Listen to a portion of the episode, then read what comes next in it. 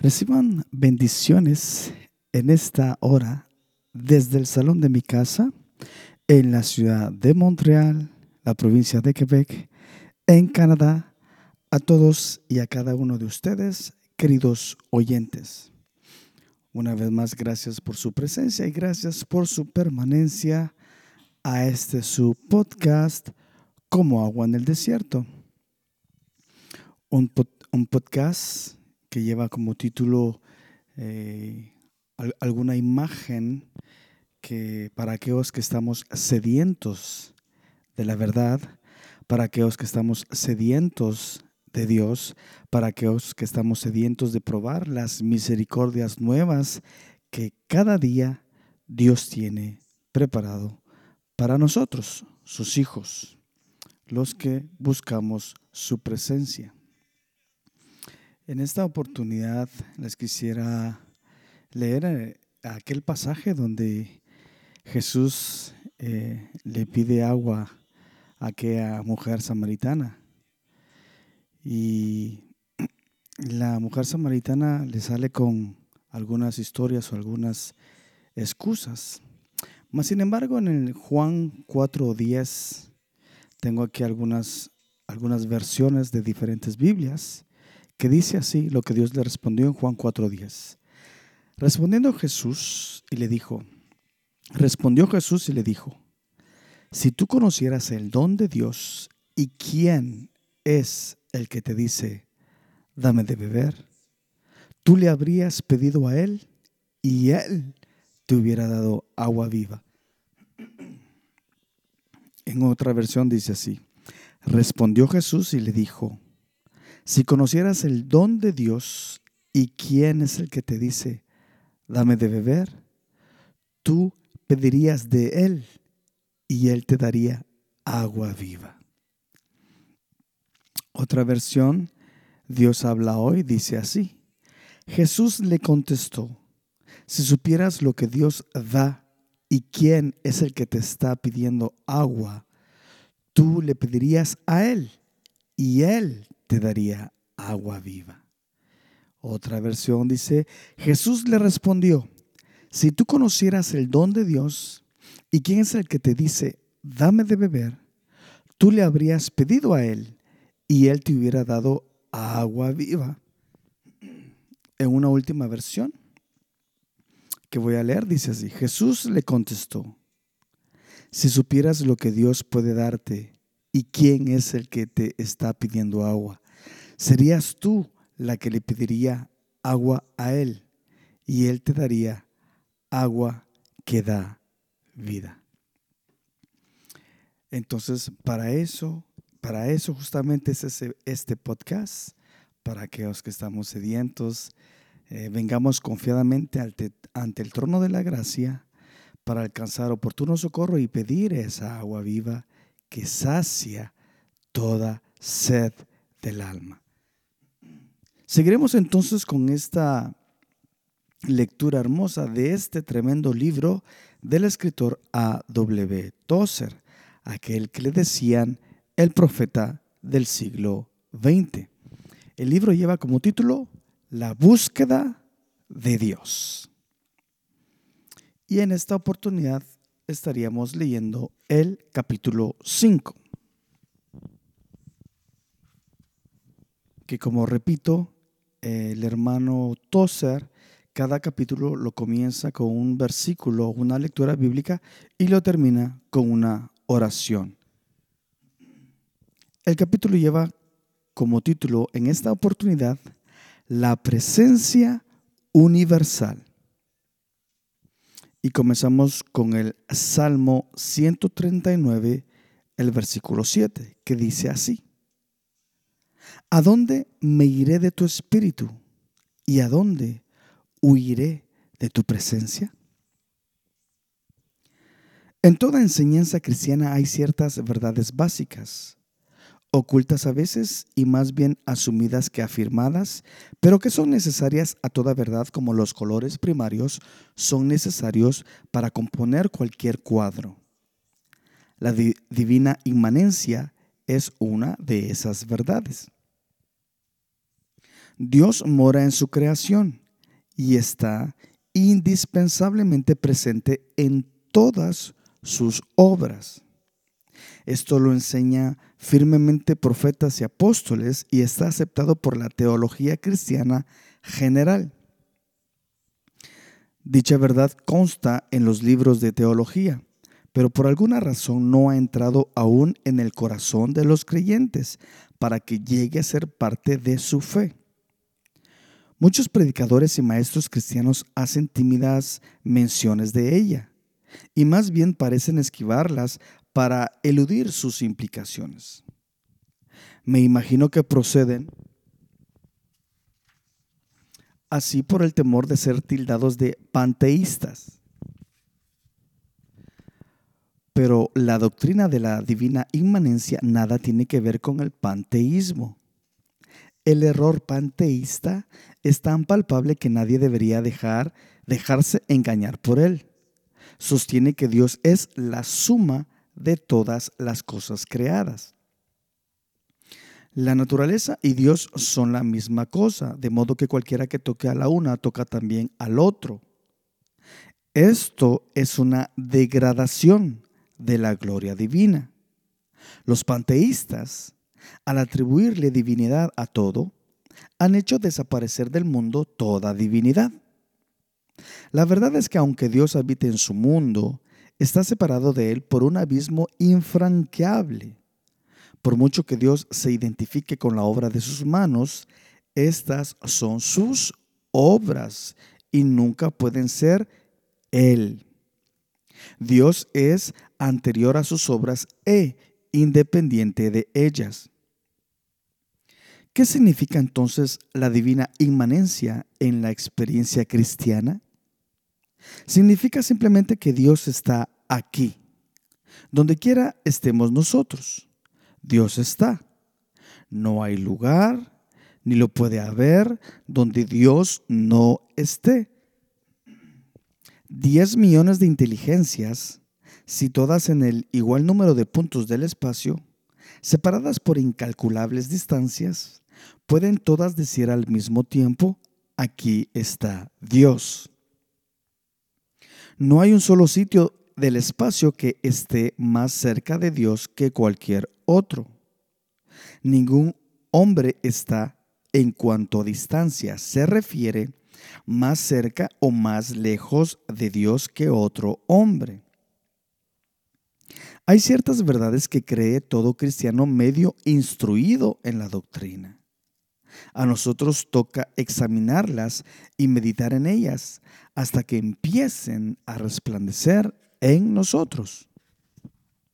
En el principio, Dios. Aquí no hay materia, porque lo material requiere siempre una causa que lo preceda. Dios es esa causa no se trata de ninguna ley, porque ley es simplemente el nombre que le damos al curso que sigue todo lo creado.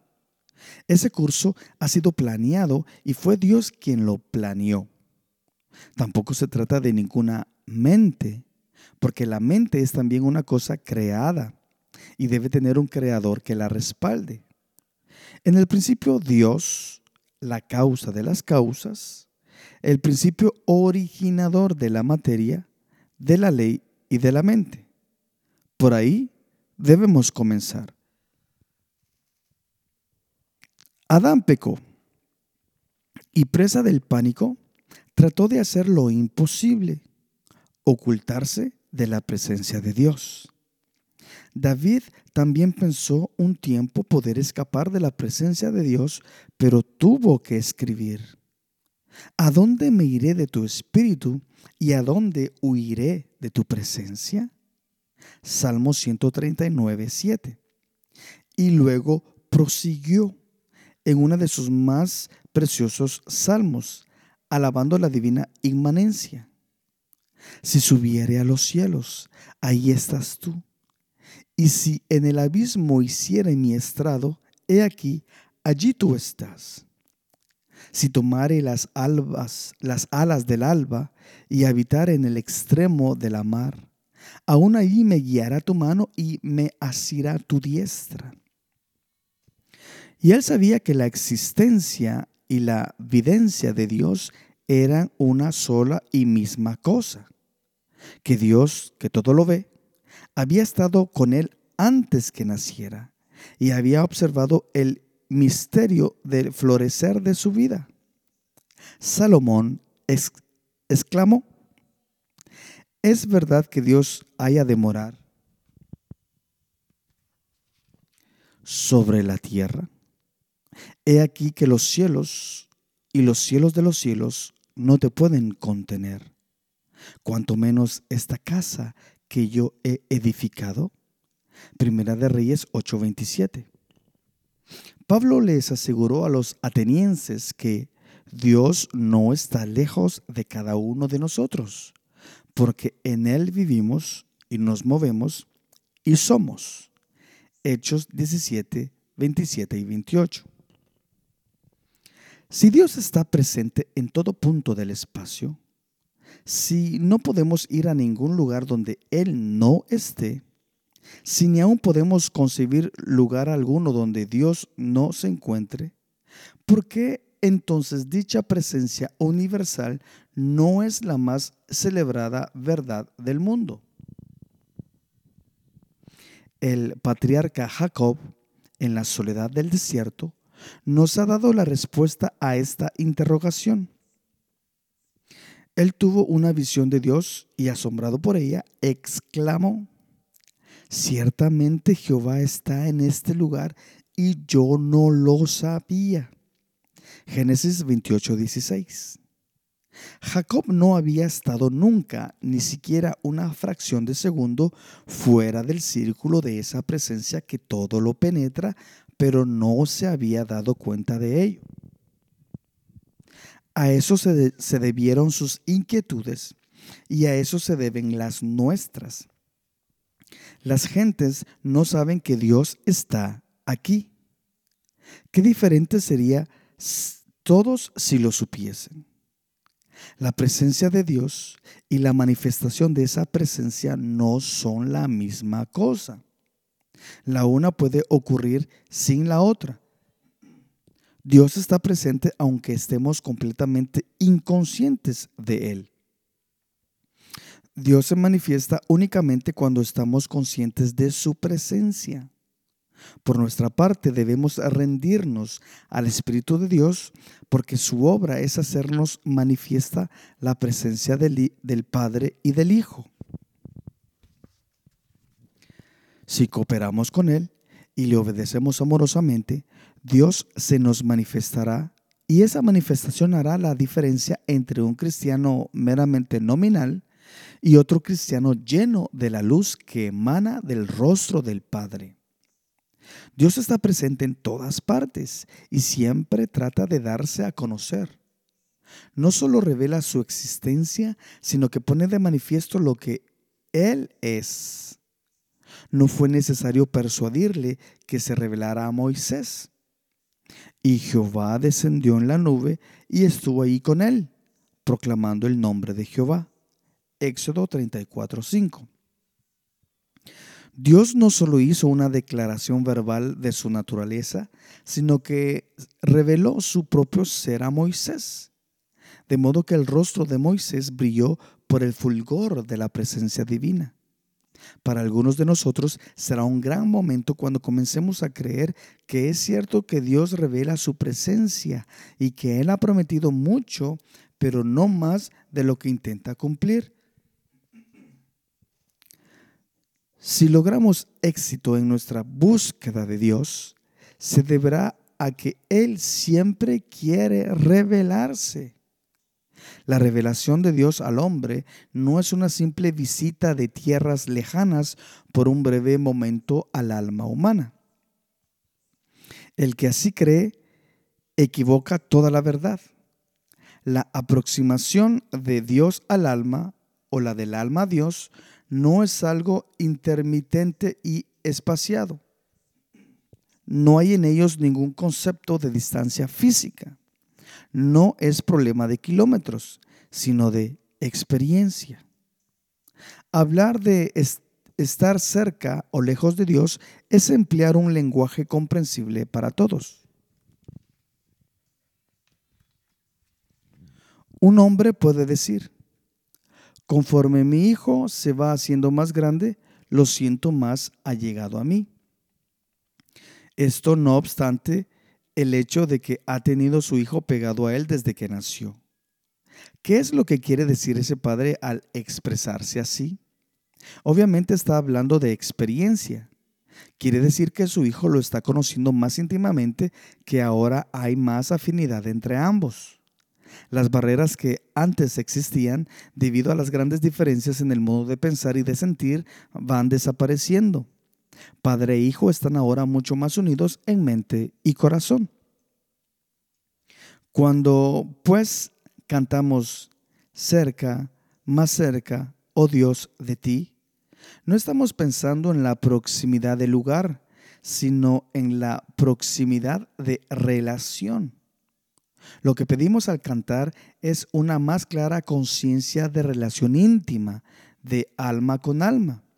Queremos estar más conscientes de la divina presencia. No hace falta gritar a través del espacio llamando a un Dios lejano.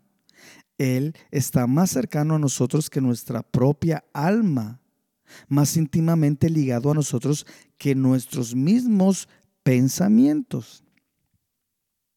¿Por qué algunas personas hallan a Dios en una manera que otros no pueden? ¿Por qué Dios manifiesta su presencia a algunos pocos y deja inmensas multitudes en la media luz de una experiencia cristiana imperfecta? Por supuesto, Dios desea lo mismo para todos. Él no tiene favoritos dentro de su familia. Lo que hace por una de sus criaturas puede hacerlo por cualquier otra. La diferencia no la hace Dios, sino nosotros. Escojamos al acaso una veintena de grandes santos cuyas vidas son conocidas de todos. Estos pueden ser personajes bíblicos o de la historia de la iglesia. Nos llamará la atención el hecho de que siendo todos ellos santos, no todos son iguales. En algunos casos la diferencia es tan notable que llama poderosamente la atención. Por ejemplo, cuán diferente fue Moisés de Isaías, Elías de David, Pablo de Juan, San Francisco de Asís de Martín Lutero, Tomás de Campis y Carlos Fine. La diferencia entre ellos es tan grande como la vida humana. Diferencia de raza, de nacionalidad, de cultura, de temperamento, de costumbres, de cualidades personales. Sin embargo, todos ellos, día tras día, anduvieron en la elevada senda de la vida espiritual por encima del camino común de los demás. La diferencia entre ellos era puramente incidental y nada significaba a los ojos de Dios. En alguna cualidad vital ellos eran idénticos. ¿Cuál era esa? Me aventuraría a decir que la cualidad vital que los unía era la receptividad espiritual. Había en ellos algo que siempre estaba abierto para el cielo algo que los impelía hacia Dios. Sin intentar hacer ningún análisis de ellos, diré únicamente que tenían comprensión espiritual y que la cultivaron de tal modo que llegó a ser lo más grande de sus vidas. La diferencia entre ellos y el resto de los mortales consistió en su deseo de vivir en comunión con Dios e hicieron todo lo que estuvo a su alcance para lograrlo. Durante toda su vida tuvieron el hábito de responder a lo espiritual. No desobedecieron la visión celestial, como lo dice el salmista David. Mi corazón ha dicho de ti, buscad mi rostro, tu rostro buscaré, oh Jehová. Como en todo lo bueno de la vida humana, detrás de esa actitud receptiva está Dios. La soberanía de Dios está allí y la sienten aún aquellos que le dan mayor importancia teológica. Importante como es el hecho de que Dios está trabajando con nosotros, quiero advertir que no pongamos demasiada atención en ello. Puede conducir a una estéril pasividad. Dios no nos exige que comprendamos los misterios de la elección, predestinación y la divina soberanía. La mejor manera de encarar estas verdades es levantar los ojos al cielo y decir, Oh Señor, tú lo sabes. Son cosas que pertenecen a la profunda y misteriosa omnisciencia de Dios. La investigación de estos misterios podrá formar teólogos, pero jamás santos. La receptividad no es una cosa simple, es más bien una cosa compleja, una mezcla de varios elementos dentro del alma humana.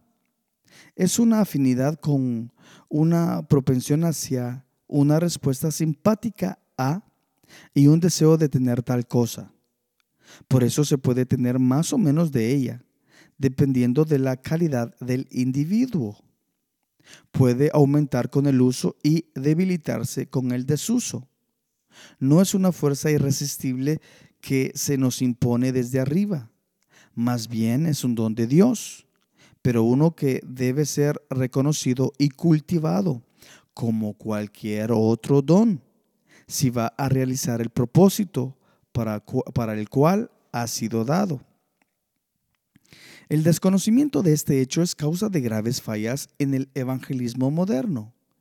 La idea de cultivarlo y ejercitarlo, tan cara a los santos de antaño, ha desaparecido de los cristianos de hoy. Es demasiado lento, demasiado común. Ahora reclamamos brillo y acción dramática. La generación de cristianos que ha crecido entre botones eléctricos y computadoras se impacienta cuando se le pide que emplee métodos más lentos. La verdad es que hemos estado tratando de emplear métodos mecánicos en nuestra relación con Dios. Leemos apresuradamente la porción bíblica marcada en el cuaderno y luego salimos corriendo a la reunión evangélica para escuchar a un aventurero religioso venido de lejanas tierras, pensando que eso aliviará nuestros problemas espirituales. Los resultados trágicos de estas cosas los vemos en todas partes.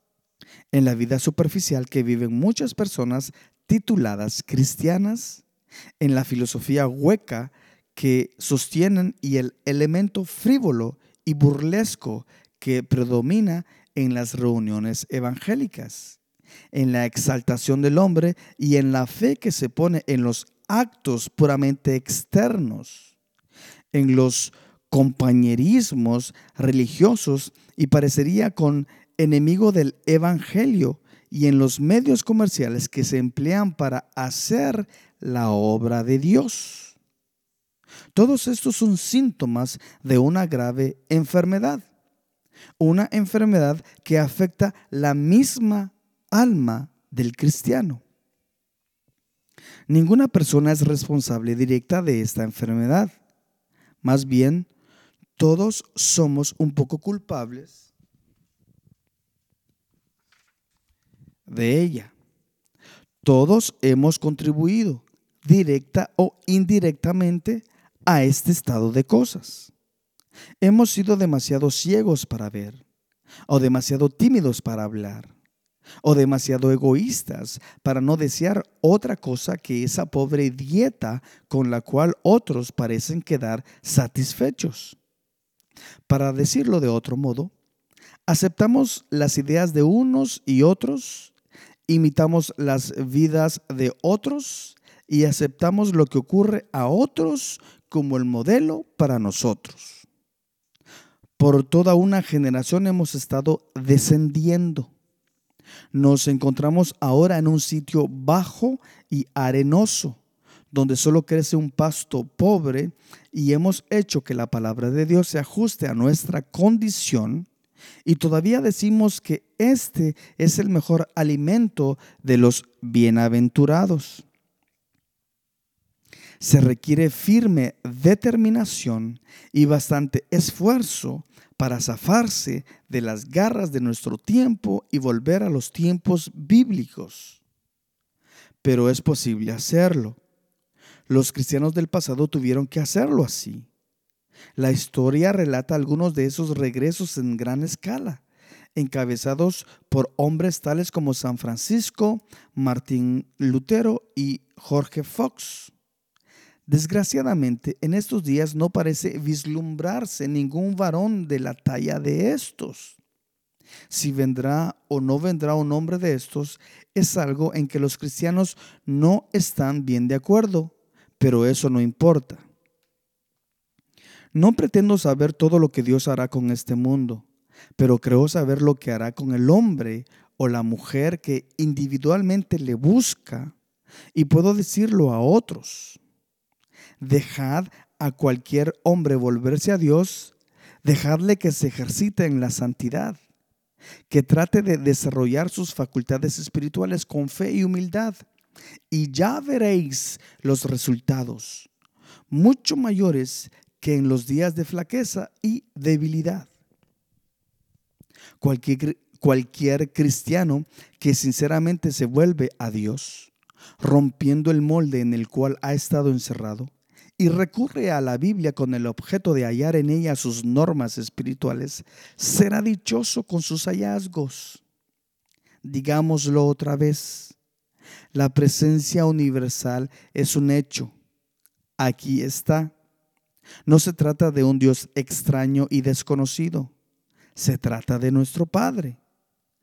Padre nuestro y del Señor Jesucristo, cuyo amor se ha manifestado siempre a través de los siglos a todos los pecadores. Y Dios siempre está tratando de llamar nuestra atención, de revelarse a nosotros y de establecer comunión con nosotros. Tenemos dentro de nosotros las facultades suficientes para comunicarnos con Él. Basta que oigamos su voz. A esto llamamos la búsqueda de Dios. Y lo reconoceremos a Él en un grado creciente a medida que nuestras facultades se afinan y perfeccionan y nuestra receptividad mejora acuciada por la fe y el amor.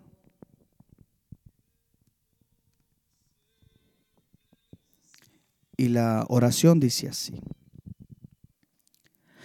Oh Dios y Padre, me arrepiento de mi excesiva preocupación por las cosas materiales.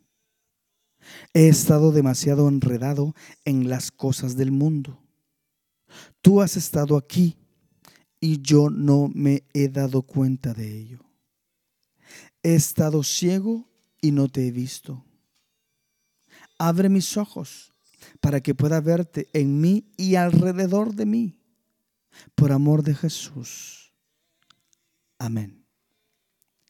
Hasta aquí entonces dejaremos este hermoso capítulo de este tremendo libro, La búsqueda de Dios. Reciban bendiciones todos y cada uno de ustedes desde el salón de mi casa. Y nos vemos hasta la próxima.